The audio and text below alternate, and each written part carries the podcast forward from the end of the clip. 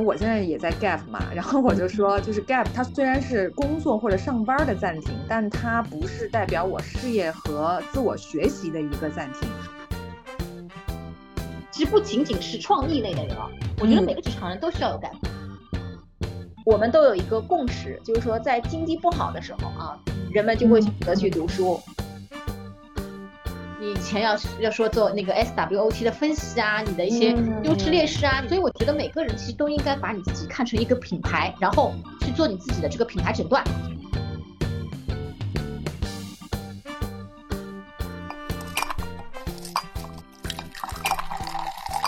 不知道去哪儿去嘎嘎，不知道听什么听 Oh my God，和我一起喝喝果茶，聊聊天。Hello，大家好，欢迎收听今天的 Oh My God，我是 Jennifer 贾老师。那么今天呢，我们请来了两位特殊的朋友，就是我们今天来聊一聊 Gap 这个时下大热的话题。然而他们两个说起 Gap 呢，他们是专业的，所以让我们来欢迎一下 Iris 和 Randy，给大家打个招呼。Hello，大家好，我叫 Iris。Hello，大家好，我叫 Randy。那那个我我其实已经是 Jennifer 贾老师的老朋友了啊。我之之前一直是在那个零售消费品行业那个摸爬滚打，是从做传统 marketing 一直到后面开始做呃数字营销 digital marketing，也就是那个以前专门帮品牌做微博、微信啊、小红书，从零到一开始帮品牌搭号，然后发内容，做社交媒体营销的。对我这是我那个之前的一些主要的工作。那当然也服务过一些消费品类的一些大厂吧。不过二零二三年其实是我的一个转折年，所以我现在是刚刚加入了那个英孚 EF 集团，然后负责海外游学这条线的市场。嗯，好的，嗯，我是贾老师的新朋友啊。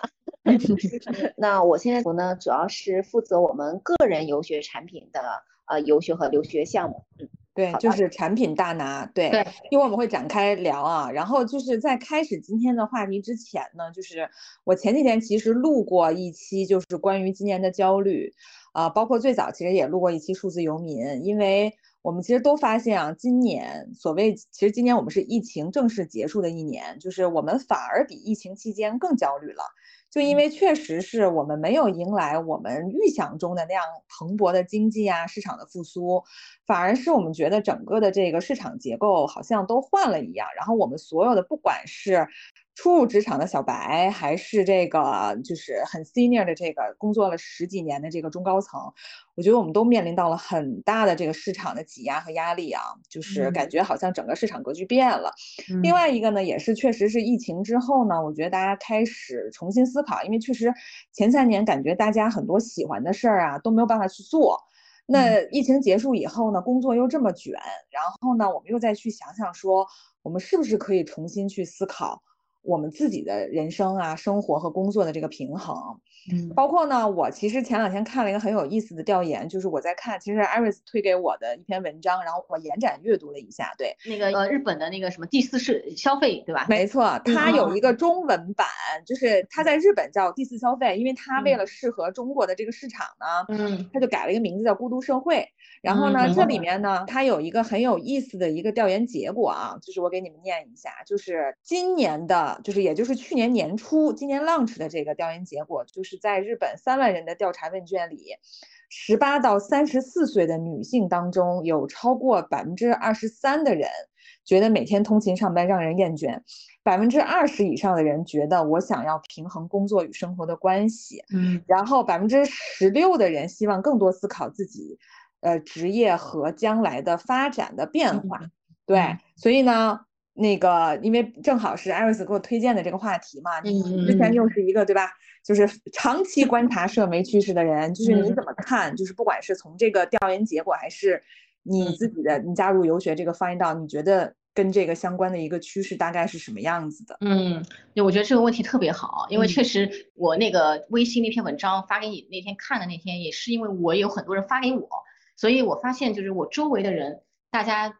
应该是从去年到现在吧。大家应该都在讨论这些关于人生转折啊、变革啊这种话题，所以我其实觉得今年特别明显，我自己愿意愿称之为 变革元年，就是我自己定义的一个。那我我可能举一些我身边人的例子吧。我前两天还刚刷到一个朋友发个朋友圈，说他辞职去那个丽江种树了，然后我身边还有人是那个辞职陪小孩去去美国读美高高中，当然也有一些被迫离职的朋友，就周围确实这个市场上现在的这个形势还是非常这种现象还是非常普遍的。那我自己的感知，因为我也确实是玩社交媒体，那我觉得我从去年到现在吧，我经我经常刷到内容，就类似于那种什么三十五岁以上那个职场 gap 啊，或者三十五岁以上。我是不是就要被裁员，然后就要有很多焦虑？呃，前两天还刷到一个说四十岁大龄留学，就去美国，呃，去英国读一个一个艺术的一个硕士。那他，但是他是四十岁的年龄出去留学。那这种文章我在小红书上就是一直被刷到和推到。那我就觉得这个是我过去可能两年，甚至在疫情这三年中间都没有遇到过的现象。就真的是大家可能是疫情结束后，不管是周围的人还是你自己。都会在考虑变革和你周围的人正在发生这些变革的事情，所以我觉得从一些数据上，包括从一些小红书平台的话题的那个热度上，都在暴增。嗯，所以这也是我的一个给我一个很大的感触。突然在今年就元年起来了。对，哎，你们有没有什么数据或洞察？就是为什么今年一下爆发了呢？就是疫情它是不是一个就是把大家的节奏打破的一个？就是一一个一个一个时间点，所以在这个之后，大家都开始就是在思考，就是我我在说这两天我用的那个词，在思考和在生活。对，呃，我是二零一三年就是接触到这个游学啊 gap 这个概念，但实际上我是从二零零七年开始，就是二零零七年到二零一三年这个呃六七年的时间里面，我都是在。商学院工作的，所以在我们这个商学院啊，不管是你是到这个国外读这个 Harvard 的，还是在国内，比如说读这个 CIBS 和这个长江。我们都有一个共识，就是说，在经济不好的时候啊，人们就会选择去读书啊，去选择给这个增值。嗯，所以其实我从零七年开始，就是我们，因为我我在的这个项目呢，都是这个 full time 的全日制的这个 MBA，而且我们的学生的年龄就是平均是二十八到二十九岁。那年龄大的其实也有三十七、三十八的啊，就是来读这个呃 full time 的全职的 MBA 的学生。所以当时在零六年、零七年的时候，呃，我们就说，哎，其实很多人是想要实现这个职业上的转型的。嗯嗯。那当时呢，其实，在呃那个时候，就是呃这个所谓的 B school 啊，就是很多职场人呃希望达到职场转型的一个呃所谓的一个非常好的一个 option。啊，但是并不是所有的人都要花这么多的钱去读一个商学院，而且商学院的门槛也比较高，所以呢，我觉得像艾瑞斯讲的啊，就是现在疫情之后，呃，这个趋势发生变化，我觉得这个变化其实它一直就像。呃，这个地层里面的水在涌动一样，只不过因为过去的三年的时间，可能这些涌动的这些思想被压抑了，然后今年突然开放，它就一下子迸发了，然后就会让我们这个整个市场觉得，哎，怎么有这么大的需求量？对，而且我有一个大家感知哦，可能这个也跟大家一起分享。我那天看到之后，我就觉得非常正确，就是因为我周围也有很多聊趋势的人。然后在经济下行的时候，或者是说在经济不好的时候，哦，我们都会说口红效应。嗯，然后现在其实对于我们国内或者我们周围的人感知的这个口红效应，可能就是消费品类的口红效应，是你买口红嘛。但现在就感觉是大家就是说疫情不好的时候，学习就是教育这个领域，它在不管是什么行业的，呃，不管是什么的阶段，它永远都是会屹立不倒的。就是特别是在经济不好的时候，反而大家对于一个基本的需求，以及对于这个可能我们说马斯洛的那个需求理论里面，对于学习这件事情，反而是更激起大家的重新认知。对，就这点，我觉得，我觉得刚才你们说这点都特别好。就是经济下行，其实它也意味着一个什么点呢？就是可能你能控制和你可选的东西变少了。那这个时候呢，其实你能控制的更多是你自己。那投资你自己是肯定没有错的，对吧？所以我觉得这个东西它其实跟着这个时代和时间，它是有一个波峰波谷的。那其实我就想问一下啊，因为其实。咱们我觉得好像是今年，我觉得就像 City Walk 一样，就是其实我们老早我们就说过这个词儿，就 City Walk，对吧？但是因为说今年大家一下子就是开始去想这些事情，很专注去想这些事情，包括像 City Walk，包括像 Gap 这个词儿，就变成了一个互联网的一个都。都会变成一个梗词儿了，对吧？一个说说梗，对，一个梗梗词儿了。那我想先就是因为我们那会儿就是聊 gap 的时候，因为我我我也在国外上学嘛，那其实在国外就是很悠久的这个 gap 的这个文化，就是说我大学毕业了以后，然后我可能不着急找工作，然后我可能因为本来国外的大学它就是。自学性很高的，那可能在这个结束以后，你可能会选择去 travel，可能会去选择就是去见识一下世界吧，就是在你正式进入社会之前，所以我们叫这这个叫 gap year 嘛。那其实我也想问 Randy 啊，就你可以给我们一个官方的定义，就这个 gap 就是所谓它以前的一个 old school 的一个定义，它是啥？它今天又演变成了啥？呃，其实我们在做很多的这个，比如说一些。文案的撰写的时候啊，我们都会先引用 gap year 这个概念啊。那实际上 gap year 呢，它是在呃，应该是几十年前就流行于西方国家。那它最开始的初衷其实就跟呃 Jennifer 你刚才讲的是一样的，它的初衷就是让学生，主要是针对学生在进入大学之前，可以到不同的国家生活，感受当地的文化，然后呢，在这一年的时间里面去思考、沉淀，呃，然后找到自己未来的方向。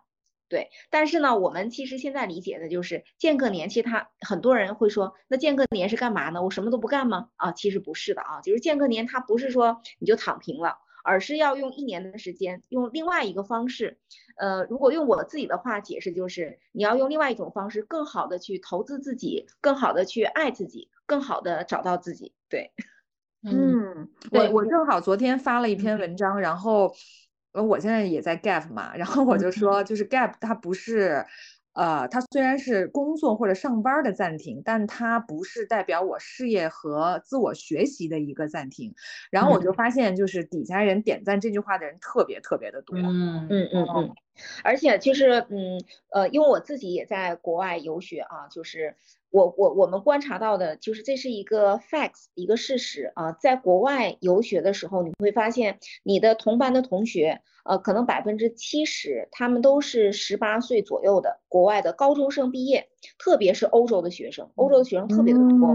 呃，然后他们大学就是还没有升到大学之前，他就要先改，他就会用一年的时间，然后嗯，到不同的国家，比如说在这个国家可能待三个月，然后到另外一个国家再待个半年，然后再换一个地方。呃，不管是旅行也好，在一个学校里面学习也好，或者是就是那种类似于打工也好啊，他就是在嗯正式进入大学之前有一个这样生活的这样的一个呃游历的这样的一个经历。就刚才说了一个大定义，就是它不是躺平，它其实是不管是向外探索还是向内探寻，它其实是在找一个更好的答案的一个过程。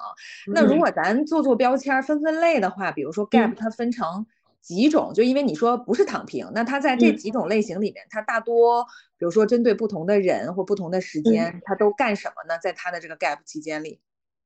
嗯，如果是国外的话啊，就是我觉得这个年龄段它这个范围还是比较广的啊，但是它比较集中在高中生啊，就是高中毕业是毕业之后啊，他就会选择到国外，呃，基本上他们都是用一年的时间。嗯，这个是就是国外的情况，但国内呢，我觉得就是我们的国情跟国外还是不太一样的，所以我们自己国内的学生，如果你说高中毕业就出去待一年，或者是大学家长不放心，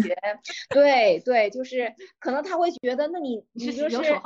你这个啊，你这个学校那要办休学呀，这个呃，就可能在这个流程上啊，会觉得。呃，特别不太适合中国的这个目前的情况啊，不同市场的这个呃主主要的消费群体，可能欧洲啊，这个美国呀，呃，他们都是呃十八到二十二岁的群体，但是中国呢，我们就是二十五到三十五的群体，就是等于说大学毕业，然后自己自己更知道要什么了，就可能说国内的学生或者你我们的消费者，可能对于自己的认知会在。再往后的一个年龄段，才会慢慢挖掘出自己要什么，然后就会开始接受这些。我想去 gap 一下，想去休息一下。特别是我觉得今年有一个很有意思的那个我我发现的现象啊，因为我自己平时刷小红书，我也自己写小红书，嗯，我会发现一个非常有意思现象是，小红书上有很多人讲 gap，嗯，包括是很多博主，他是用调侃性质的，因为现在除了说 gap year、gap day，还有什么 gap hour，就是那种就是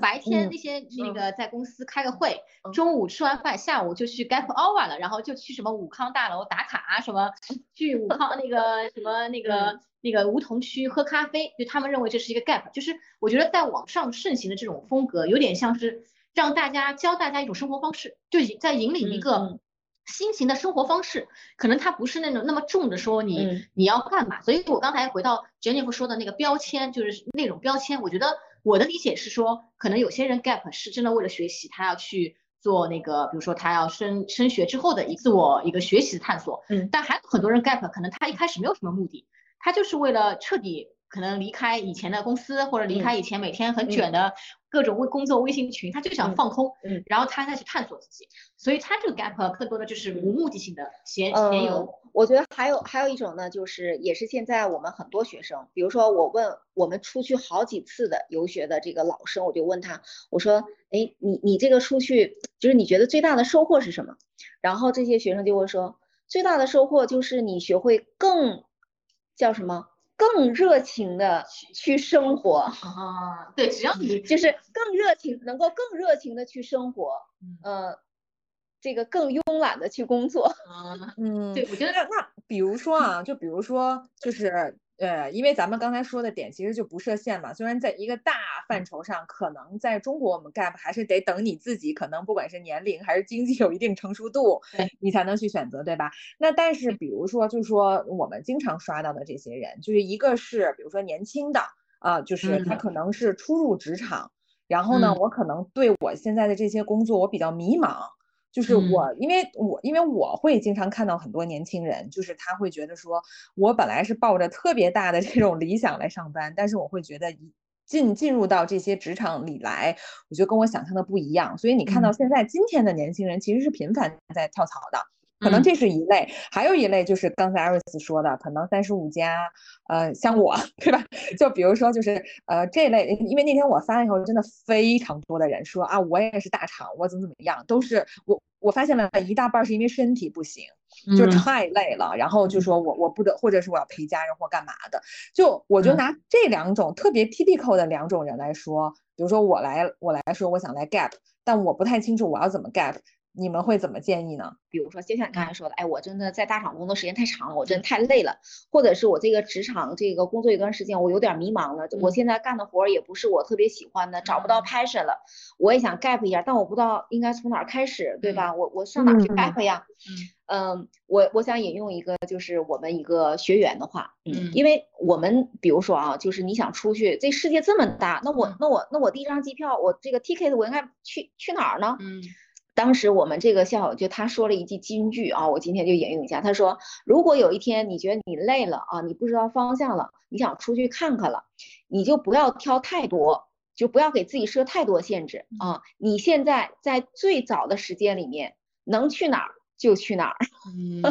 啥叫在最早的时间里？对。”最早的时间就是，比如说，呃，有些地方这个签证你排队，你要排个四五个月才能约上啊，对吧？那有些地方，比如说它特别贵，你可能现在这个资金上没有没有那么多的钱呢，或者是有的地方，比如说，呃，这个，嗯，可能现在还没有开放啊。嗯，其实就不要等，也不要想太多，因为本身 gap 它可能就是因为我前两天一直在说，就是我最近一直在说非。非功能、非目的，就是因为我们的生活里有太多功能和目的性的东西，所以我们才累。因为就是今天我干嘛我都得选最好的，对吧？咱现在今天的生活充斥了，呃，我连吃个饭我都要去比较一下谁家性高谁家性低。我们以前的那些乐趣，比如说我随便呃，walk walk in 到一家店里，这些乐趣越来越少。那 gap 本来就是帮你把。就是在你从这些东西抽离的一个办法。如果你还做特别周密的进化，对，它可能它的意义就消失了，对不对？嗯，呃，所以这个是，如果说啊，像刚才 Jennifer 说的啊，我真的太累了啊，我就想换一换，呃，找一些新的这个灵感，那咱就走出去。嗯，对对对，其实其实我我挺好奇的啊，就是尤其是 Randy，你做那么久的这个游学，就是我我就刚才你说到这个进。尽量要说走就走。我很好奇一个点，就是咱们接收到的这些学员或来咨询的人，有多少人是非常清楚自己要什么，以及要去哪里，以及目的的？你觉得占多少？嗯，我们每天接触到大量的咨询，但是大部分的人他就说，嗯，我知道你们有这个游学项目，我也我也想出去，我现在这个有有一点时间，你们给我一些建议吧，我能去哪儿？百分之九十的人。对啊，那有一些，比如说，即使他有一些目的性，他也是说，呃，我比如说我可能就想去一个说英语的国家，嗯，对，然后还有的呢，就是说，呃，我可能就是，嗯，想稍微去的远一点儿啊，就是亚洲可能我不考虑了，就是这个文化差异性越远越好啊，越大越好啊，呃，就是我出去一趟，我想体验就是跟。呃，现在完全不一样的啊，这种，所以我就说，嗯，大部分的人其实他还是没有那么明确的呃计划和指向性的。所以你们会观察到说，比如说前几年大家去游学，可能嗯还有一些是想说，因为上次 Wendy 在给我普及，就有的人是为了去学某个技能。对，或者是学某个东西，那你们有感觉到今年，因为咱们上面其实在聊，今年的大家更多关注自己的生活质量和自己的个人成长，你你会觉得这个需求的这个这个。有改变吗？比如以前大家会有一个目的性，但现在大家反而就是说，我想先暂停。嗯，我觉得这个趋势是有的啊，就是现在因为现在国门开放了嘛，就是这个游学也完全回归到正常，呃，所以很多咨询的他们都是，比如说我们是四到六周，就是出去的时间啊，平均呃四到六周这样的长度，现在大概占到百分之五十三。嗯，对，所以大部分的人他们还是他就想先出去看看，呃，我也不知道我游学之后这个是不是跟我脑子里面想象的一样，或者是呃这个收获能不能让我 feel exciting。所以四到六周是比较短的一个周期，是吧？对对对对对，我我觉得这里可能可以带出一个概念，因为这个概念其实都会有三个词，我们会拿出来就跟大家解释哦。一个就是游学，因为说实话，游学这个词并不是所有人都能 get 游学到底是干嘛的。对，没错。就像就像 gap，大家也不知道 gap 到底能干嘛。嗯。那我们一般呢会拿游学，还有那个留学，就是刚才说时间更久一点的那个，大家认知里面知道的，要出去海外留学，以及跟旅游旅行。这三个词，我们其实会拿出来，会做一些类似于这种对比或者是区别。对，呃，因为比如说啊，就是如果你是去旅行啊，这个一个旅游，大部分人的旅游，比如说你在国内，可能就是什么啊五到七天，对吧？嗯。啊，如果你要是去个国外的话，可能就比如说七到十天，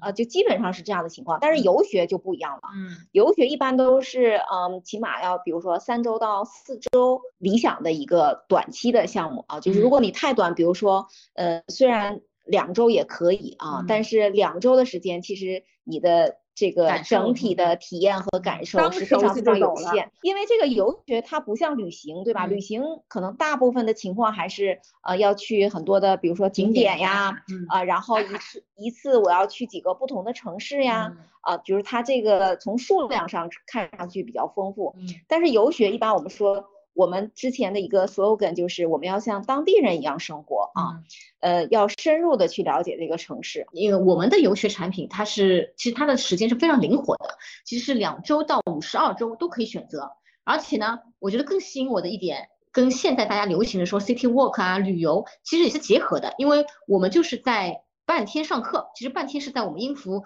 世界各地的学校里面上课，然后剩下的半天，其实你就是可以去做 city walk，甚至你的周末，我们也可以有一些周边城市的一些巡游和一些我们的这个这个活动，就是学校我们也会安排活动，你可以自己报名。所以我就听了之后，我就觉得我这个产品，这个游学，感觉就是在这个市场上，在现在这么卷的这个市市场中，又是不是那个纯旅游，又不是纯长期留学，反而在这个这个夹中间的这个这个赛道，突然有一个。很好的这个产品系，就是能够给我至少说满足我个人的一些需求吧，因为我肯定不想说离开很久，所以我们的产品就可以满足你。所以我觉得我们的产品可以总结下来，一方面就是刚才 Randy 说的，呃，比可以深入当地去体验；另外呢，我觉得它就是非常灵活，而且它非常的可以给你有自己的一些自主性。嗯嗯嗯，我觉得产品，我觉得咱们聊的挺多的，我觉得大家都了解了啊。然后主要其实我觉得还是更多。呃，可以聊聊，就是因为刚才说你能干什么，其实大家都知道了，对吧？时间上，然后包括其实他不是仅仅是上课，他还去体验这个城市。那其实我们可以聊聊我们自己的这个经历，因为其实我觉得更多是让大家知道，就是它能带给你的一种感受，它的这种可能性，以及它对于你个人成长或打开视野的一个一个帮助吧。比如说，就是艾瑞斯他。其实我们在前前后脚去了这个伦敦，对吧？对。然后我跟他回来的时候，其实也一直在跟我分享，就是包括说你看到很多，呃，刚才虽然咱们在说国外是年轻人，然后国内是二十几岁到三十几岁，但是艾瑞斯回来跟我讲说，其实在国外有。有银发族，有妈妈，就是他们在干什么？就是或者是你自己在去到英国这段时间，你的一个感受，或者你看到的你自己回来的收获，不管是对于你自己生活还是工作上，嗯，好的，对对，我我今年其实分享那个英国行。那回来的一些感受，我应该已经分享了好多了，包括我自己的那个小红书，然后还有公众号，其实也写过一些。我当时用的那个标题叫呃呃暴走英国十十八天，然然后我有十六个商业观察，因为就是写了好多总结。但我觉得可能我更想这边那个提的，可能先提个几一一两点。那其中有一个点，我觉得是跟我们今天讨论的话题非常接近的，就是大家自我的这个探索认知。以及不受年龄限制，就这件事是很让我震惊。我记得我当时在那个温莎小镇嘛，它就是一个温莎古堡那个小镇，在那个小镇的一个图书馆里面，然后那个是应该是一个社区图书馆，然后我就看到那个公那个图书馆里面在那边呃开着苹果电脑打字，然后看似在写论文，都是白发苍苍的老人，觉得应该至少有个七十岁以上那种老人，在那边非常认真的在在写他的，可能是他也在读某一个学校在上某课他的作业。他在写论文，当然也还看到一些那个年纪稍微有点大的一些人，他自己在在看那个在那个阅览室里面看一些书啊什么的。包括我在这次在伦敦，一个最大的感触是，伦敦的那个商业配套，其实它很多并不是针对年轻人，或者说大部分的那个中中间力量那个中年人，很多的商业配套其实都是给老年人的。所以我觉得这个给我的一个很大的感触是，就可能在欧美国家那个那边的人，可能他们在对于自我探索和学习以及自己的一个人生道路成长上，他完全是不设年龄限制的，就他什么年龄都是可以继续出发，继续干嘛。那这点上，我回到国内，到国内，特别是我在小红书上，其实我也有一个很大的感触的，就是我们在小红书上之前有发过一些，呃，五十五十岁、六十岁以上我们的学员，就有些是一些退休的一些干部啊，或者是一些自由职业的人，然后他们的一些校友故事，在我们的小红书上发了之后。那个点赞就成了我们的爆文，就是都是上千接近万的点赞，然后大家都在说好羡慕这样的人生，好羡慕叔叔阿姨这样子的生活，然后我也很想让我的爸妈像他们一样一样去去体验，所以这点上我觉得在国内现在的年轻人里面的思想。可能也已经开始能接受这种，就是你我我到了一定年纪，我并不是我的人生结束，我不是说我要回家带孙子、再带带孙女，我其实还是有自己可以去探索的空间和学习的空间。所以这点就又回到我们说的那个之前看日本的那个第四消费趋势嘛。我觉得在国内的可能，我未来再过个十年，其实我们的生活就是现在欧洲呃日本啊这种欧美国家现在一些一些中老年人的生活状态。所以这点是一个未来的长久趋势。那大家对于自己自我学习探索的这个这个节奏就不会再停下来。就只要你有这些苗头，或者有这些周边的人在做，慢慢慢慢这个趋势会发展的更广。所以这也是我们也很想看到的，就是说游学这件事情也更那让更多的人体会到人生的不可能性。对，这是我在在英国那个出去英国玩体验到的非常多。当然也包括我会看到很多他们英国当地对于一些。环保理念的探索啊，然后消费的一些现象啊，包括我之前听 Jennifer 之前录过的一期播客，你也会跟我一样有一个强烈的感觉，就是那边大家还是各种吃喝玩乐，饭店什么什么酒吧，全部都是排满，就大家还是非常享受当下的这个很 chill 的生活，但是呢，对于学习这件事情也完全没有停下来。就是这点，我觉得是我这次出去暑假的一个一个 gap one 呃 gap trip 的这个这个感受吧。对，嗯，我觉得可以。如果聊具体一点，我想说的点啊，就是一会儿那个 Iris k a r a n i 也也可以分享。就是呃，我觉得 gap 这件事情，比如说我站在一个特殊的角色上，那我就说品牌人，因为我最近其实也一直在聊品牌人，因为我觉得现在其实品牌人的一个大的一个转型期嘛。然后包括其实上周录一篇关于呃品牌的，很多人在问说，那到底怎么能做出好内容，或者是说怎么能做出好的品牌的东西，或者怎么去沉淀审美？那我可以就聊聊，就是。一个非常专的一个点，就是如果说你是一个品牌人，或者说你是一个创意型的人或者创作型的人，你的 gap 对你来说有多重要？其实我是觉得 gap 这件事情对于这类人是特别特别重要的。嗯，因为其实我自己是一个嗯感同身受嘛，就是我先讲，就是我我一直在说，我今天为什么可以用不同的方式去做品牌，就是因为我曾经是个媒体人。那其实媒体人，我一直在说鼓励年轻人去媒体平台，是因为媒体可以帮你打开非常大的眼界。我们最近我另外一个主播就是朗纳度，因为他可能要换一个工作，然后呢，我们上次就在聊，就为什么很多媒体人不愿意离开媒体，就是因为媒体有非常多让你出去，就是去各种地方的。这个机会，就尤其是比如他在 GQ，那他出差的地方，上次我们那次分享，可能就是他一辈子都不会去的意大利的某个小镇，然后他们去啊，是上次是马友友还是谁啊？就反正在那边拉小提琴，就是他是一个非常非常特殊的一种经历。包括我之前在媒体的时候，我是里约奥运会那年，然后跟着 Airbnb。去了巴西，我们当时 就虽然有点特种兵啊，就是我我你知道我在巴西待了四天，我愣没有看到基督山，因为因为就是一直是大雾，就是连他的 脚都看不见。但是我还是觉得就是那种浓度是非常的高的，就包括我们去跟在地的那些 Airbnb B N B 的房主去采访去见面。所以，首先，像媒体，它就是帮你打开全球各地跟各种各样的人去了解他们生活的这样的一个窗口。那所以，这这可能是平台带给你的，但是它的本质是让你去游历，就是你不能一直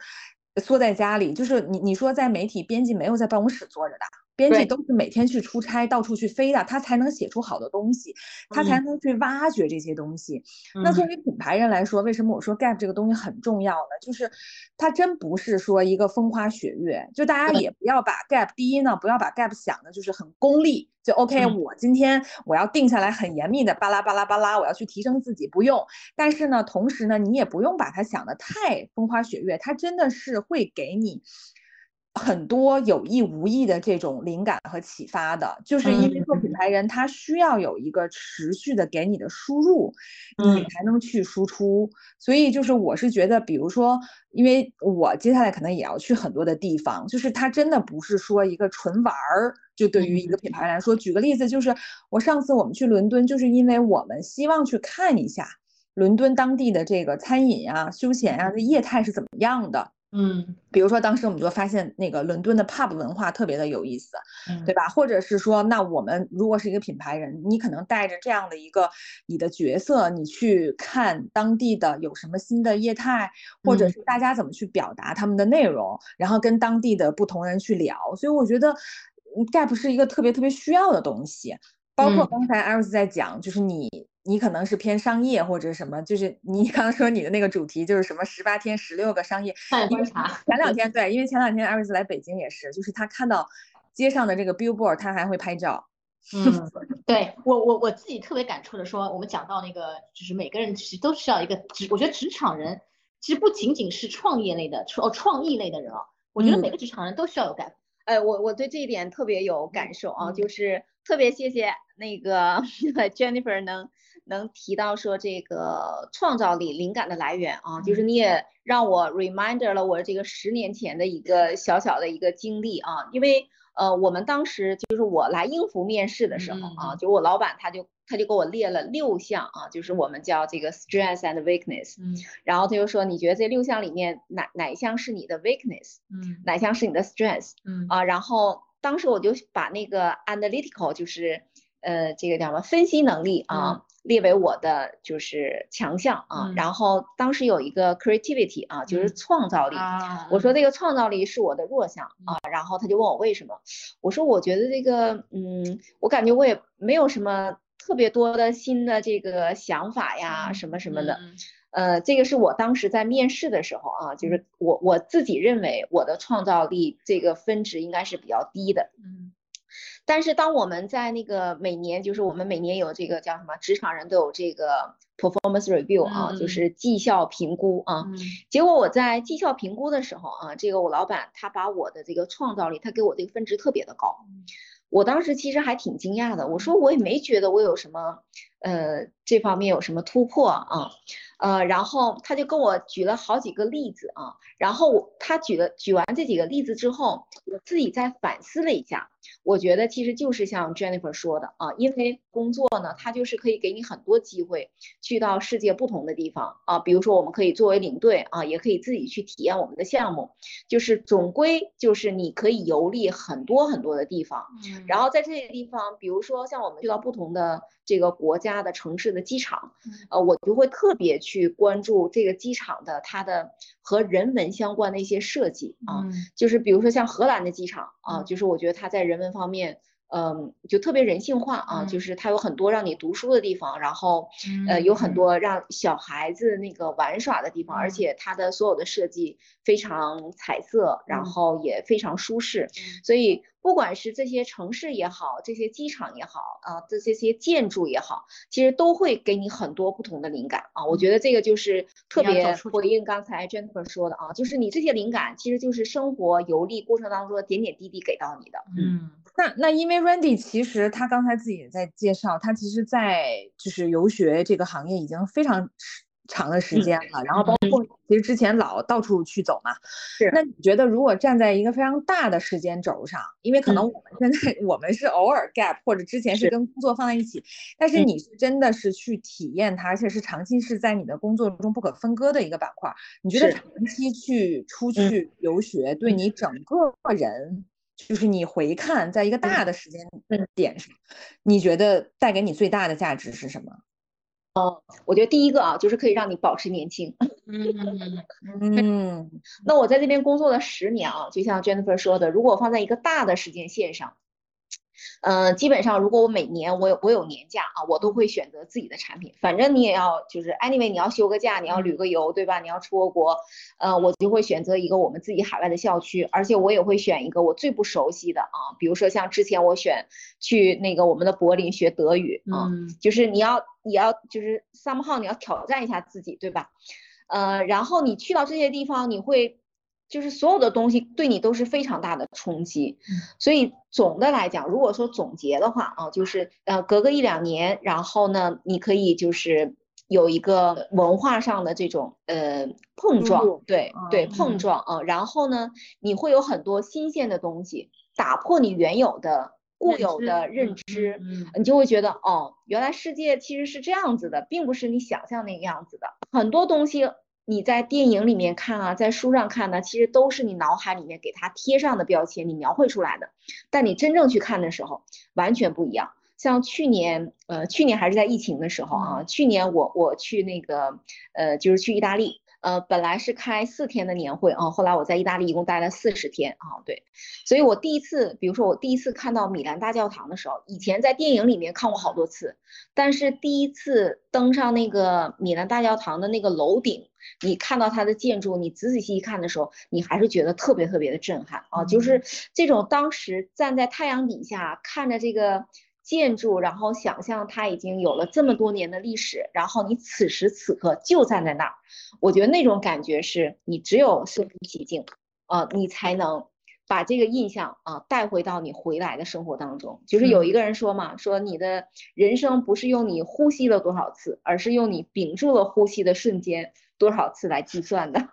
我我自己还是想说回到一句那个老话，就我觉得这句老话是放到现在看还是非常非常。work 的就是那个读万卷书行万里路，行万里路，就是真的是你要走出这个你的舒适圈。对，因为我我觉得对于我是做 marketing 的，做品牌营销的，嗯，所以对于我们这个赛道，包括 Jennifer 做创意类的，做内容的，就是更需要有这种走出去的东西。因为你如果没有永远在电脑前看网，在网上感受别人在做啥，看别的品牌在做啥，你是完全感受不到的。所以我自己个人对于做不管是做营销类的工作，还是说你是做那个一些研发类的，其实我都是觉得大多数职场人其实都是需要有一个短暂的 break，可以让你在外面就走出去看。但这个走出去程度，你可以是可能是在国内游，但如果说你是想要再走更远一点，就是你走的越远越好，那就你你往外走，你就能看到可能是。更就是我觉得是给你更广阔的一些能够发散的一些东西吧。我觉得还有一个就是，呃，如果因为我从事这个行业已经十年的时间了嘛，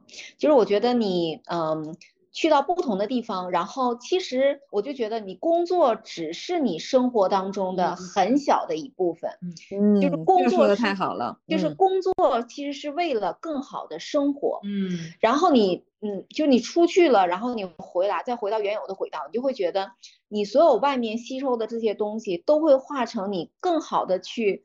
工作和生活的一种原动力，嗯，很多人比如说到了。呃，三十岁、四十岁，或者是四十加之后，如果在公司里面没有做到一定的职位啊，就是可能也会有一些焦虑，对吧？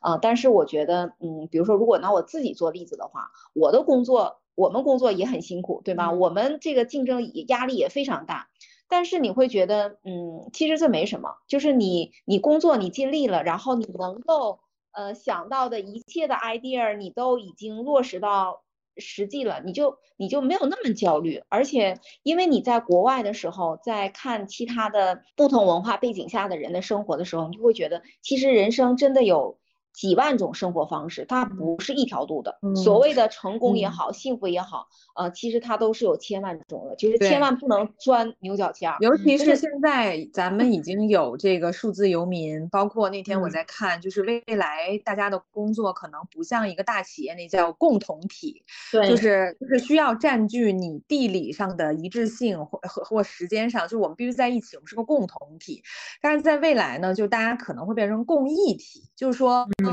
我们时间可能有一部分是重合的，但是我们地理啊，我们的所有的节奏啊，可以不一样。其实它就是数字游民。然后，但是如果你每天在格子间里，可能你连这样的机会你都没有办法去见到。但是如果说，比如说你你去到你 gap 一段时间，你不知道你会遇见什么样的人，你不知道你会看到什么样的机会。就好比就是我们之前，比如说去呃国外出差，然后见到的都是各种像德国的、美国的、纽约的记者，对吧？就是这个东西其实是同一群人，但是他来自不同背景的交流，你就会发现，就真没准儿有什么。Work 的机会，工作的机会或者什么的机会，对，所以哎，你们有没有就是很有意思的这种 case？就是大家在国内很卷嘛，然后没有时间，不管是交朋友还是有一些其他的机会，就是比如说他出去 gap 以后，他是认识了自己另一半啊，或者是找到了以前没有的更好的工作机会，你们有这样的故事吗？身边？哎，其实我这边还真真有很多啊，大家都很期待想要了解的。嗯，对，就是嗯，咱们咱先不说每年这个情人节，我们都会出很多很多期这个在国外这个成为情侣的啊。但有一个故事，其实我我当时我我还挺感动的，就是我们嗯是一个中国的一个男孩啊，年纪也不大，二十出头吧啊，然后呢他就去英国嗯。这个读了一个九个月的课程，然后当时呢，他在这个校区里面就遇到了一个日本的女孩啊，然后中日联姻，然后两个人就呃从恋爱到后面真的就结婚了啊，然后他们的婚礼是在日本办的，对，当时也给我们发来的照片啊，然后现在就定居在日本啊，所以觉得就是那种呃异国情缘吧，还是挺。挺让人感动的，嗯，是现在年轻人真的很需要的，因为现在在 大大城市，就是刚才 Jennifer 你也说的，大家都上班这么卷，对吧？大家都每天都没有什么时间去认识新的朋友啊，或者是交友。其实我觉得，走出去，就你出去，包括你去旅游，你可能也没有太多机会去认识很多新朋友。但如果你能在学校里面上课，或者说能够有一个短暂的这样 break。跟你全班在学校里面那个教室里面跟你一起上课的人，就是来自世界各地的，对，多元化的世界各地各种肤色的人，所以这里面能够遇到你喜欢的，甚至不是说谈男女朋友，你认到认识那个有一个好朋友，有一段 crush 啊，或者是一些同性的朋友，其实这是各种各种那个朋友的机会都有。嗯，其实我们我我还有一个啊，就是我之前在那个圣地亚哥，美国的圣地亚哥啊，然后当时呢，我们有一个嗯。女同学来自于巴西，呃，她三十出头，然后她是一个单亲妈妈，嗯，呃，她当时呢就是一个人带着孩子，她那个小孩就两岁多，三岁不到啊，然后呃，一个人带着他去圣地亚哥游学，然后他就住在寄宿家庭。嗯，后面我去的时候呢，其实他已经在那儿待了半年多了啊。然后就后来知道他带着孩子，我们都特别惊讶，觉得哇，太太太牛了。关键是他的小孩儿在寄宿家庭，就跟寄宿家庭的人就可以学英语。嗯。然后六个月的时间，英语都快学成母语了。嗯。然后我们就说，哇塞，这一个人游学，两个人上课。嗯，就是嗯，会看到或者说。类似这种比较神奇的，或者说很很有意思的故事，其实非常多。对，这个其实就相当于说，你真的人能够走出去，或者你有一段 gap 的时候，其实你的你会发现人生的可能性是各种各种形式。嗯。我我包括我给大家一个 tips，真的，因为我我有一个朋友，前两天他不是游学，但是他去日本，然后因为现在年年轻人真的就是你说的，大家没有时间也没有地方去认识朋友，然后所以大家都用软件嘛，然后他就到了那个日本，打开软件就发现质量比国内高很多，所以 就是给大家一个 tip，就可以去国外。真的就是包括交友都海阔天空，千万不要困在你自己的城市。是的，是的，非常同意。搞不好你真的非常适合嫁到国外，开展一段异异国恋，对不对？对的，我觉得 可能。我们我们我们之前还也也有一些这个来咨询的这个客户啊，他。我们说你想去哪里，然后他说，呃，算命大师跟我说了，今年我适合去北方，去西方。啊，对。哎，你们其实就是就是咱们刚才说到啊，就是线下交友这个这个事儿，就是一般，比如说我们出去游学，然后他整个一个 class，他的背景的人是不是特别的不一样？就是包括比如说我们会把不同年龄，然后不同背景或者是不同职业的人，他是非常多元的 mix 在一起的，是吗？对的，首先这个国籍上就是因为我们是全球招生的啊，所以像我们一般的学校都是在五百人以上的这个校园的这个学生的容纳容纳数量，然后我们一个班里面呃十几个人，那这十几个人基本上呃不会有超过两三个学生来自同一个国家，然后我们的课程是会特地的去分配，对吧？就不会说哇一个班好像怎么就是很 random 全是中国人。不会这样，不会不会，就是它就是一个 international mix，对，所以他会刻意的去把你这个同一个班级的分开，呃，同一个国家分开，而且即使比如说你这个课堂上，比如说哈，有两个是来自于同一个国家的，然后老师上课的时候在呃分小组讨论的时候，他都会让你同一个国家的人坐在不同的小组里面。嗯，对，对，就是一个小的联联合小的联合国，对，就是，而且我觉得很多的时候其实是有点像圆你一个年轻时的游留留学梦，嗯，因为因为很多嗯那个年轻人，就是可能在我们这一代，可能嗯并不是所有人都都是能在你可能高中或者大学的时候就在海外出国去读一个一个留学，去去去有一段学习的过程的，但当你到职场一定的年龄和到了你一定的年限。你想 gap 想到国外去体验的时候，其实也有很多人他会说我想去圆一个留学梦，然后他就可以去去结交更多的是世界各地的人，对，而且就是班级里面学生他们的背景真的是特别特别的多元啊，就我可以举个例子啊，嗯，我当时在游学的时候，我我我那个有一个班的同学，呃，德国的女生，她是做裁缝的。我说我说你是设计师吗？他特意说，他说我不是设计师，他说我还没有到设计师那个水平，我是做裁剪的啊，就是裁缝啊。然后呢，还有一个男生，呃，二十出头，然后我问他做什么的，他说他是一个卡车司机。嗯，对。然后还有两个人来自巴西啊，那两个人一个是做桥梁设计的，还有一个是做。呃，数学老师啊，然后还有就是来自，比如说来自香港的，来自日本的，来自日本的那个，当时我那个同学他是日本做那个航空公司做空姐的，嗯，所以你真的会觉得各行各业，各行各业啊。然后当时还有一个两个法国人啊，一个呢是四十多岁啊，然后那个法国人他是一个自由的摄影师，他就说他呃就是。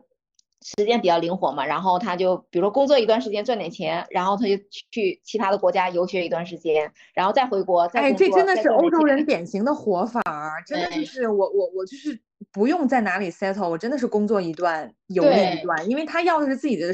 生命的宽度。嗯，对，是的啊。其实这就是现在很多数字游民其实都是这样，因为你其实到各种地方，你都可以现在有你有手机，你有那个电，你都可以赚钱，对吧？你都是线上。工作干嘛干嘛。然后，然后比如说还有我还有两个同学，一个是委瑞内拉委瑞内拉的啊一个女孩，对，就是她就是做瑜伽教练的啊。然后还有一个是美国的啊，她就是呃搞 IT 写代码的。嗯，所以你真的觉得哇塞，真的来自各行各业。对你，你说现在在国内，你确实是很少有机会，你是可以认识到这么多行业的行业，又是不同的种族、不同的来自不同国家的人，就这个，我觉得是一个我就是游学过程中你才能体验到的独特的一个经历。对，就这也是我觉得可能是很多人之前对游学或者说这个产品也不是很多的了解的话，他其实是不知道我们有这些价值的。对。嗯，哎，那整个这这个游学的这个这个 trip 里，除了我们在班里就可以遇见就这些人，但上次艾瑞斯跟我讲过，就是老师是本地人，就是还会有其他和本地人接触的，嗯，一些触点吗？嗯，其实很多呀，因为我们他有一个特别的安排，就是住宿啊，住宿是可以住在当地人的家里的，嗯，就是当地人，比如说他有孩子。呃，然后他们也是一个正常的，比如说四口之家呀，呃，那我们的学生就可以跟他们一起吃，一起住，所以这个感觉还是非常不一样的啊。像我们比如说，如果出去住 Airbnb，可能房东跟我们也是有一点点距离的，对吧？啊，但是像这种寄宿家庭的这种生活方式，就是完全住在当地人家里，而且这些所谓的呃这个 host family，他们都是对这种。呃，跨文化啊，有的发自内心的喜爱啊，就他们他们也是想结交新朋友的。对对，前两前两天我我记得我看到我们那个公司群里面有个同事在说他的有一个寄宿家庭的那个住在那边学生，就跟那个房东，那个房东就爱上了他带过去的辣条，你知道吧？那个我们有一个同学，他又住到这个家庭，他给那个寄宿家庭的。那个那个房东要带一些礼物，就中来自中国的礼物，就带了很多零食，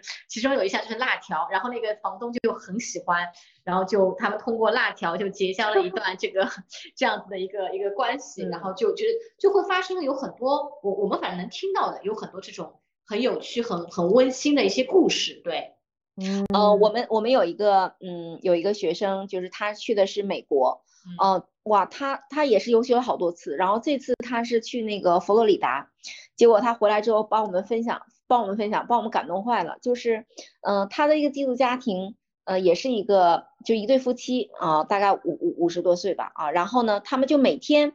呃，给他拍好多张照片，然后也跟他说，呃，你你每天出去要非常开心啊，然后你也要拍照片，然后发给我们呀。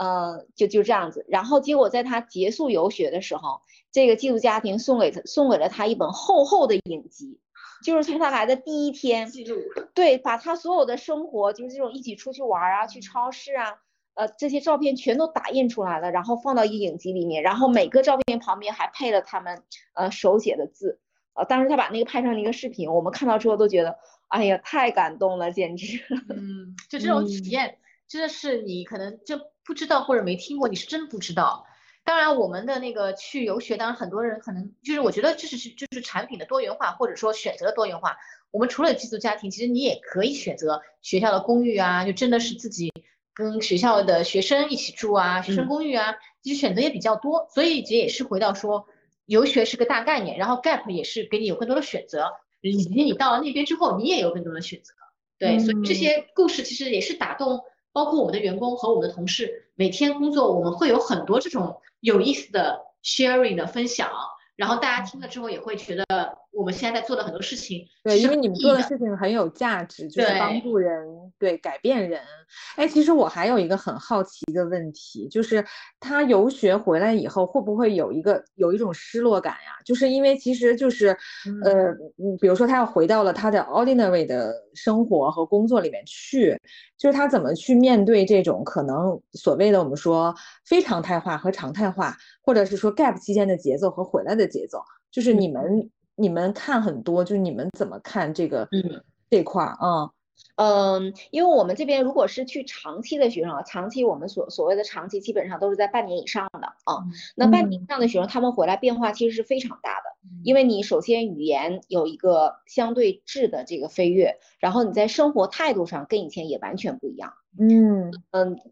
我们有百分之四十，就每年我们差不多有百分之四十左右的学生，我们是 repeat。就是我们讲的复购，就是他之前去过，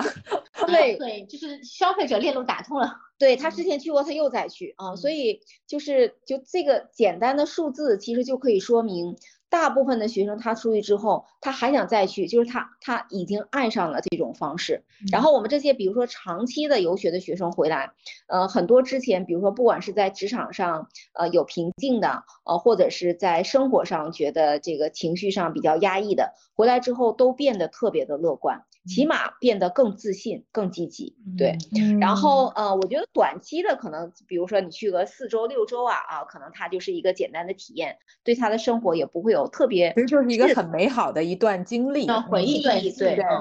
但但是我们比如说有一些学生啊，嗯，可能现在比特别是相对比较年轻的啊，就是比如说大学生，呃，可能家长对于学生的理解和学生自己还不太一样，因为很多。大学生呢是家长来给他们报名咨询啊，想让学生出去一段时间，比如说出去个四四个星期啊什么的，然后对学生就是各种担心。但实际上我们的学生出去之后，那真的是放飞自我，而且解决问题能力也特别强。嗯，有没有真的就是像长期这种，他他已经你刚刚说他有一个很大的改变，他打开了他的视野，然后回来以后他就最后选择在国外生活了。呃，选择在国外生活的，就是出去了。嗯嗯，我觉得他可能不是在当下，有可能在他未来的我们我们我们之前有两个，我们之前是有两个学生啊，他们不，他们也是去国外待了一年的时间 gap year，但是并没有在国外生活。他们回来之后，现在就是我刚才说的这两个人，他们是嫁到了国外。哦。那那那某种意义上也是啦，也算也算。对我我其实这个其实相当于是说对你一些人生和一些未来人生规划上的改变吧。是的，是的。那我正好想问 Iris，因为前两天我们俩聊也挺多，因为我们俩我觉得都是。我们两个属于换行业换了好几次的，对，就是怎么说呢？因为其实我觉得换行业也是因为自己一直在迭代吧，就是嗯，对。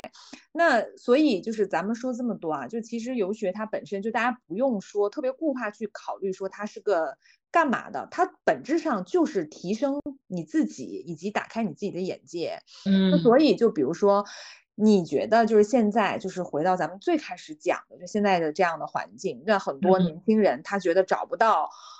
我理想中的工作，或者是说被迫或主动离开职场的这个中高层，或者是已经在自由职业的，比如说上次你跟我提到很有意思的，像像像有的网红对吧？像那个妈妈对吧？就像这些人，你你觉得他们未来，比如说是跟我们 gap 相关或游学相关的？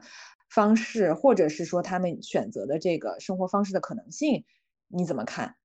对，我觉得就是回到刚才，就其实一开始我也说到，今年我觉得是一个变革年嘛，就大家都在思索你你未来的一个人生一个变化。那我以前其实说实话，之前我一直在不停的工作工作的时候，我确实都没有，我现在回忆，我以前是没有在有一些时间，可能真的长期去规划一下我接下来要该怎么走。就我觉得我们在职场上这么多年的人。其实我现在回头再回到，如果我在读大学或者读高中的时候，如果有一门课叫人生规划课，我真觉得每个人都应该去好好学一下。这也是给我一个很大的，为什么我近最最近会有一个很大的感触，也是因为我最近其实有看一些新的博主，因为我以前可能会看一些那个以前的行业的博主，就最近我在这个教育领域的行业里面，其实我也有看一些博主。他们特别有意思的是在讲一些，就讲人生规划这件事情。当然，他有些是给家长说，你去规划你小孩的人生规划；有些是跟就是我们成年人说，你也可以去规划你的人生规划。以及我今年因为那个暑假去了英国，能感受到人家六七十岁都还在学习上课呢，都还在各种世界各地玩啊，飞飞那个放飞呢。就我就会觉得，我们现在这当下，其实你在未来。就是你你你不用说去纠结于你现在是不是失业，你现在是不是工作瓶颈以及焦虑，而是你要把自己放到这个大的池子里面和时间的 time time 线上 timeline 上，你再往后看，你会发现其实你后面还有十几年、二十多年、三十，就是你还有很长的时间。所以你现在当下的这点时间，只是一个非常非常小的一个短暂的时期。所以这个对我自己的，包括我自己，包括我周围。我其实也会有自己的一些一些学习和自我探索的一些总结吧。那那我对于做营销或者做职场上做 marketing 做品牌的人，我觉得有几点也是我最近自己的总结啊，我也想分享一下，就是我觉得可以作为一个探讨。那第一呢，当然就是我觉得你在如果是你现在有一段 gap 的时间，首先第一点就一定你要保持你的好的生活状态，就是你的一个不管是对你身体 physical 上的一个锻炼，比如说你养成一个健身的习惯，或者说养成一个能够让你每天消耗就是那个产生多巴胺的这个行行为的这个这个这个动作，就是各种运动，不是说要你去。非常复杂的要去做一个非常什么铁人三项什么的，你甚至是有一段呃短一个也可能是多少时间的一个冥想啊，停下来的冥想，或者说瑜伽，或者是说出去散个步、骑个车，就我觉得人在就是说休下来就是停下来的阶段中，还是要保持一个身体的健康，因为你你只有你在身体身心保持一个比较比较正常的一个状态下，你才会有自己精神上的一个一个清晰的一个一个一个规划吧。否则你身体就会很，就是我觉得身体和精神还是非常那个结合在一起的，对。然后第二个呢，我当然觉得，如果是就对就对你这个，因为我做品牌营销嘛，其实我觉得每一个人就回到刚才说的那个人生规划，我觉得每个人都应该对你自己做一个品牌重新定位，或者说品牌诊断，就你把你自己看成 rebranding，对，就是看着你自己是一个品牌，因为我们做品牌的都知道，品牌你要做。你以前要要说做那个 SWOT 的分析啊，你的一些优势劣势啊，你的一些未受到外界威胁，这个比喻很好，和内在的东西对，所以我觉得每个人其实都应该把你自己看成一个品牌，然后去做你自己的这个品牌诊断。那这个诊断就包含了你说我要怎么去对我感兴趣的事情去深耕，还是说对我那个我的 weakness，呃，对我的我的能力，我的工作能力或者我的个人能力上我比较擅长的事情去深耕。还是说我的有一些什么样的机会，有一些是可以给我再做下一个赛道的一个一个一个铺垫的。就我觉得这个是让你停下来去，不是说让你彻底躺平，而是说除了锻炼身体干嘛干嘛之外，你重最重要的是对你自己的一个剖析一个剖析吧。所以这也是我非常想跟呃听众或者更多的朋友们去交流传达的这一个点。就作为一个职场人。就你也需要有一些我们叫那个 me time，就是你自己对自己的一个停顿，然后把自己作为一个品牌来分析一下，对。然后另外一点可能也是跟我自己个人个性啊，或者说从事这个业行业有关吧，或者从从事这个工作种类，我认为做营销的人，就你一定需要去跟很多人交流，就是你要去去跟别人聊天，就是你甚至可以有设置一个一个一个规范，比如说你。接下来每周你可能聊天的 KPI 嘛，对，就是约不停的人聊。那这些人你可以是你以前的同事啊，或者是你以前合作过的合作方的人啊，或者媒体的人啊，或者做品牌的人，甚至是你小区的邻居，甚至是你很多每天去外面买东西逛街，你你可能家里呃周边的一些街坊的店，其实你都是可以跟别人聊。就我觉得。你需要去聊的这个过程中，不是说你要去锻炼你的什么聊天技能，而是说你通过别人来给你更多的就是吸收。就因为至少我是这样子的人啊，就我觉得可能每个人性格不太一样，但我自己是非常能从别人身上吸收到很多信息吧，信息差。包括呃，人家我上周上周末去北京，我其实跟我一个北京的博主朋友聊。他是做那个，他以前是那个时尚杂志的那种主编，呃，编辑，反正是写写写东西和拍东西的。然后他后来现在转型做了那个房产类的博主，就房产类。他最近刚刚去了英，国，去了那个北海道去看北海道的房子。他就是最喜欢买房子，所以他就会跟我讲很多他这几年做投资的一些心得。他他买了一些什么产品，做怎么做投资。就我觉得你会从很多做各行各业的人里面。去吸收到很多，哎，这个点我觉得我以前好像没怎么了解过，哎，这个是不是对于我未来的一个一个发展也是有一些灵感的？所以我觉得这是一个职场人在你一个 gap 期间你能够做的很多事情。嗯，当然第四点就是你走出去，走出去，甚至是你你买个飞机票飞到你最想去的地方，你就不要有犹豫，然后你去看，因为所有的旅途中你一定会遇到各种。千奇百怪的，你以前没有遇到过的事情，对，所以我觉得这个对于我自己个人而言，我的学习或者我吸收外界的方式就是这些方式，并且我自己也很想把我吸收的东西再去传递给别人，就是一个双向这样子的一个形式。这个对于我个人的成长来说，我觉得是非常有帮助的。嗯，我觉得像像刚才艾瑞斯讲的，就一听可能这个也能听出来，就他就是一个特别外向型的，对吧？但是实际上呢，就是。我觉得这个游学，因为我接触到很多的学生也好，包括我自己，就我自己是属于一个性格比较内向的啊。我觉得，我觉得对于很多内向的人，其实，呃，他一个人就是我们这个游学还是这个个人出行嘛，就是你一个人走出去，我觉得收获也是特别多的啊。因为在你一个人出去跟很多不同的学生成为同学，然后你要自己解决很多问题的时候，就必然而然的。有点像外界给你这样的一个呃特定的环境，就你一定要去打开自己跟别人交流，否则的话，你在比如说在国内，在比较舒适的环境里面，可能你就愿意一个人待着了，对吧？我就我就就要让你走出舒舒适圈，对，然后给你就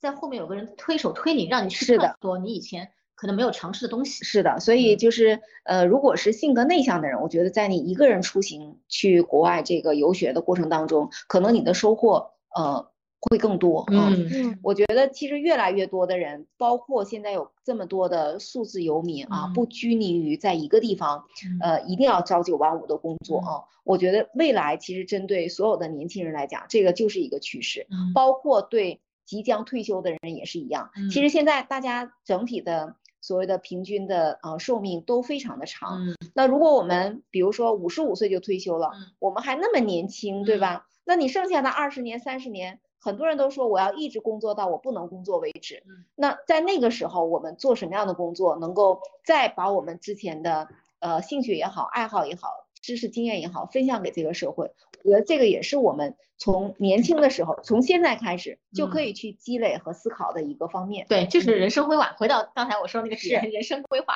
这个是我最近真的看了好多博主发的。我觉得对于人生规划这件事情的这个。这个我的认知又提升了一个一个进阶，所以刚才再再再有一个补，我其实还想再补充一点，就是在 gap 这个阶段，当然你还要有一个能力，这能力就是怎么屏蔽外界的那些负面的信息，就负面的一些新感受啊，或者负面的新闻吧，就这个有时候也会推荐大家也不要经常刷太多这这个方面的信信息啊，就是我觉得每个人可能都需要锻炼一个能力，这个能能力叫那个顿挫力。就我应该是有一个这样的词的，就钝钝感力，钝对钝感力，就是你怎么能够说在一些你不适应的环境，或者外界有很多给你压力的环境下，你能够屏蔽一些你不想去接收的东西，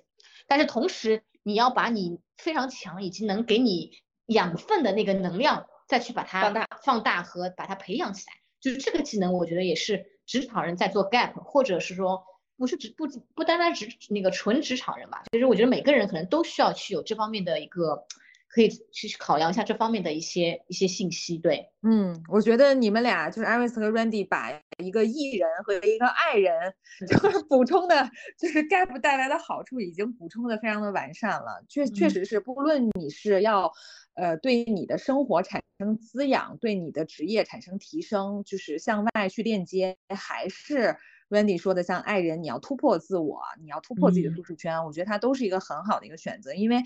我觉得其实就是咱们中国文化里，我觉得，嗯，因为求稳嘛，就大家经常是追求一个阶段性的目的，就好比就是你为什么说国外人家十八岁 gap，咱是二十八岁 gap，就是因为咱相信说十八岁你就该干这事儿，对吧？你就该马上去上学了啊，你不应该去搞别的。然后你上完这个呢，你可能就要奔事业。三十岁呢，你就得结婚。嗯，生完小孩呢，你再怎么样，其实我觉得，尤其是这两年疫情结束，今年我觉得大家都意识到，就是说你的人生其实没有办法这么清晰的去设定阶段性的目标的。嗯，我觉得它一定是持续去。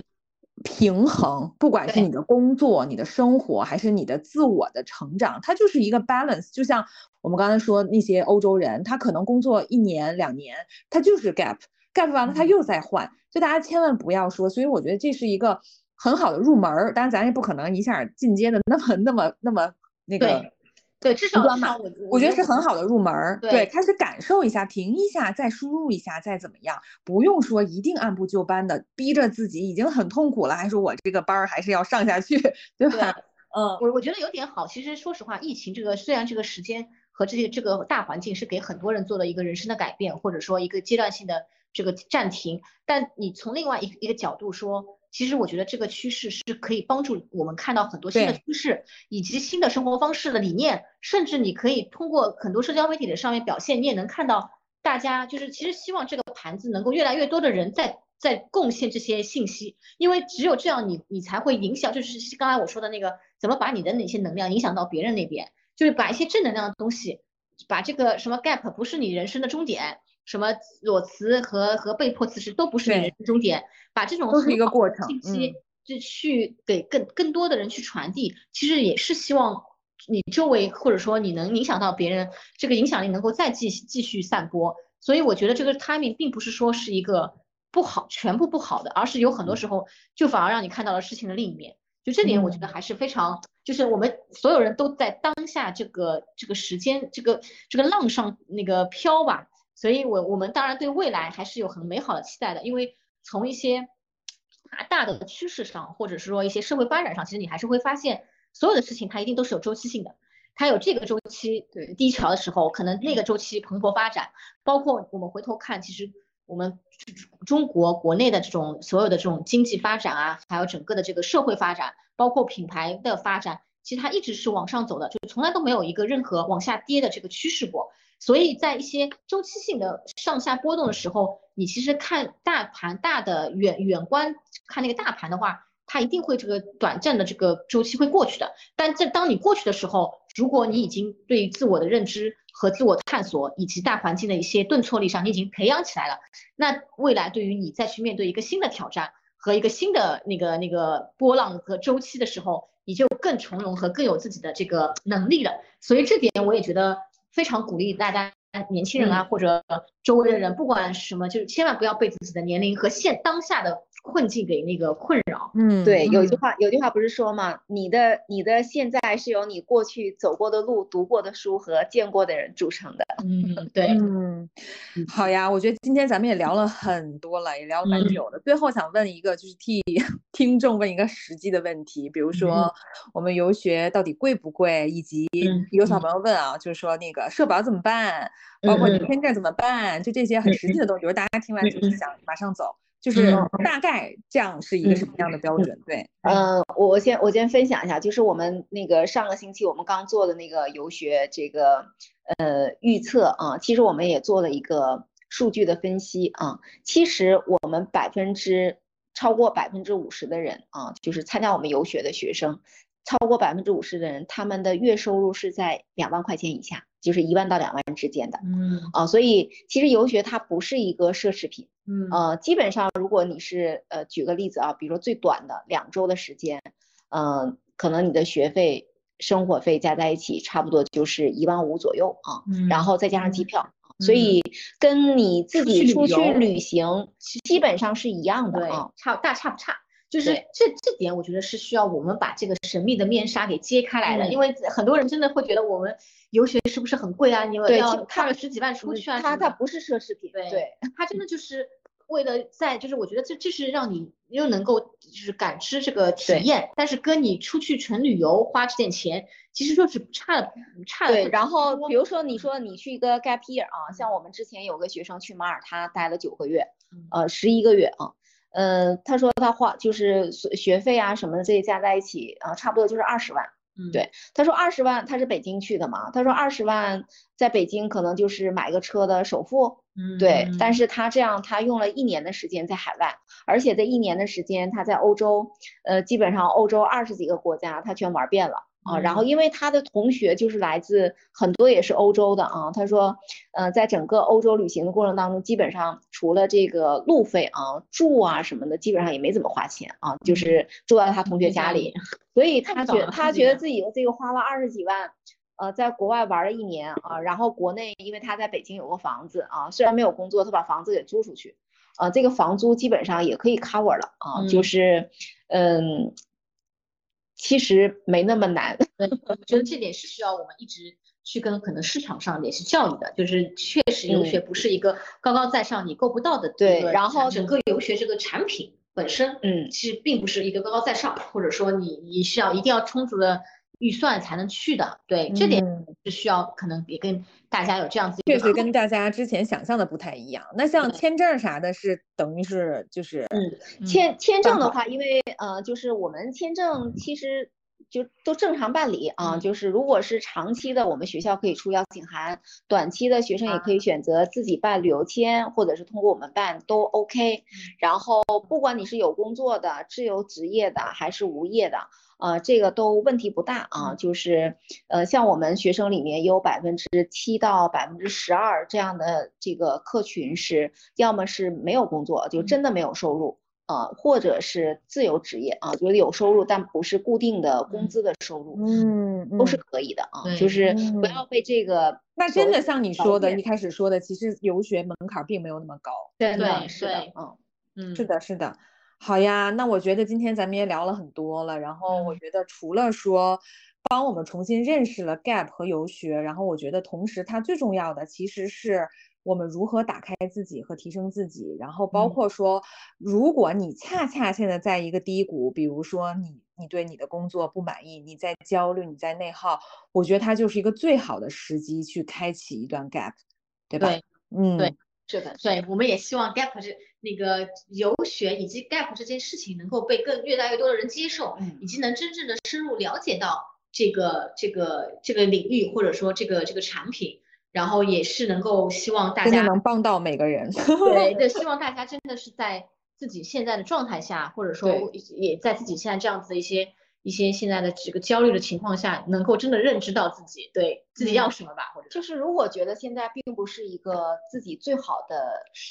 状态的时候，我们要做的就是出去找一点正能量，输多输入一点正能量啊，然后让自己变得更好。嗯，对，好呀，那我我也欢迎，就是我们各位听友可以在今天的留言里留一下，就是你现在在焦虑吗？或者是你在一些瓶颈期吗？包括可能有一些对 Iris 或者是 Randy 产品有一些什么问题，我们都可以留言去交流，好吧？那就今天非常感谢两位啦。好，好拜拜，谢谢你们，拜拜，拜拜。